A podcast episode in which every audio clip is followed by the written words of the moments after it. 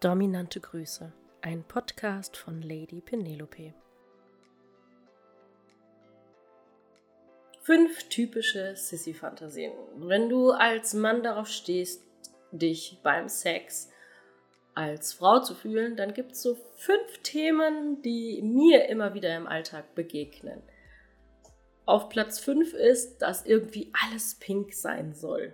Also besonders mädchenhaft mit Pink und auch Rot verbindet man halt das weibliche Geschlecht und alles soll irgendwie typisch pink sein. Am besten so, ja, nuttig, sag ich immer dazu, wie möglich. Pink, Spitze, Hausmädchenkostüm in Pink sehe ich da oft. Ähm, kurze Kleidchen in Pink. Alles soll pink sein.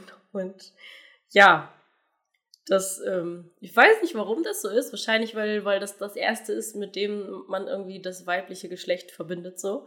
Aber alles soll in Pink sein. Zumindest bei vielen. Platz zwei ist eine Vorliebe für den, ja, für das männliche Genital, für den Penis. Meistens sind es heterosexuelle Männer, die aber zumindest die Fantasien haben, einen Penis in den Mund zu nehmen, sich ähm, durchnehmen zu lassen von einem. Also es dreht sich alles um diesen Penis.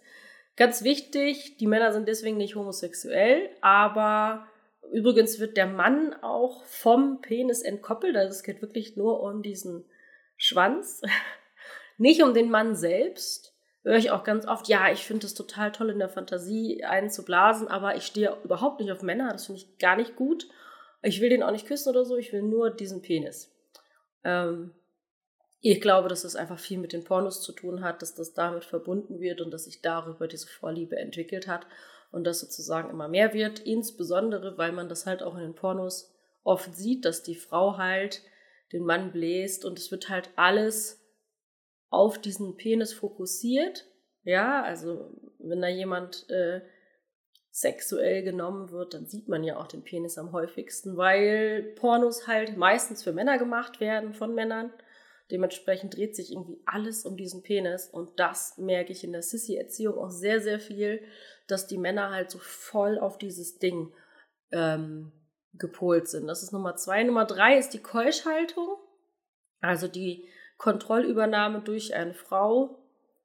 Ähm, die sexuelle Kontrollübernahme. Keuschhaltung bedeutet ja nicht, dass da jemand einen Keuschheitskäfig anbekommt, keinen Orgasmus mehr hat, sondern dass man damit spielt, dass man der Sissy bewusst macht, dass sie jetzt da keine Kontrolle mehr drüber hat, dass es ihre Sexualität nicht mehr ihr gehört, sondern mir. Das ist ein wichtiger Punkt.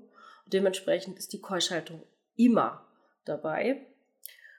Nummer vier ist, dass es so ist, dass der eigene Penis entweder im Mittelpunkt steht, ja, also dass der zur Schau gestellt wird, dass es ganz wichtig ist, oder dass der Penis gar nicht mehr existiert, dass wir den als Klitoris sehen, sie darf ihn nicht mehr anfassen, der spielt keine Rolle mehr und ähm, sie wird wirklich nur noch dem weiblichen Geschlecht zugeordnet. Wo wir dann auch schon beim Nummer 5 wären, dass sie nur noch Sissy Gassens, also weibliche Höhepunkte im Anführungszeichen haben darf, das heißt anale Höhepunkte. Sie darf ihren Penis nicht mehr benutzen, um Sex zu haben. Sie darf nicht mehr masturbieren, sondern sie darf nur noch anal genommen werden und dadurch Lust empfinden.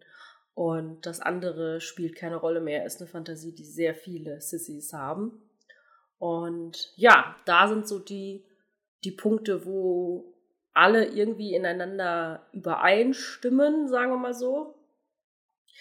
Natürlich ist das immer wieder extrem individuell, habe ich schon ganz oft gesagt, kommt auf den Menschen an. Und man muss immer für dich gucken, du bist einzigartig. Was ist das, was du brauchst, was du dir wünschst? Wenn du Lust hast, es mit mir auszuleben, dann melde dich gerne unter www.lady-penelope.com und dann schauen wir in einem kostenlosen Beratungsgespräch, wie ich dir dabei helfen kann, deine devote Sissy-Seele auszuleben. In diesem Sinne, dominante Grüße, Lady Penelope.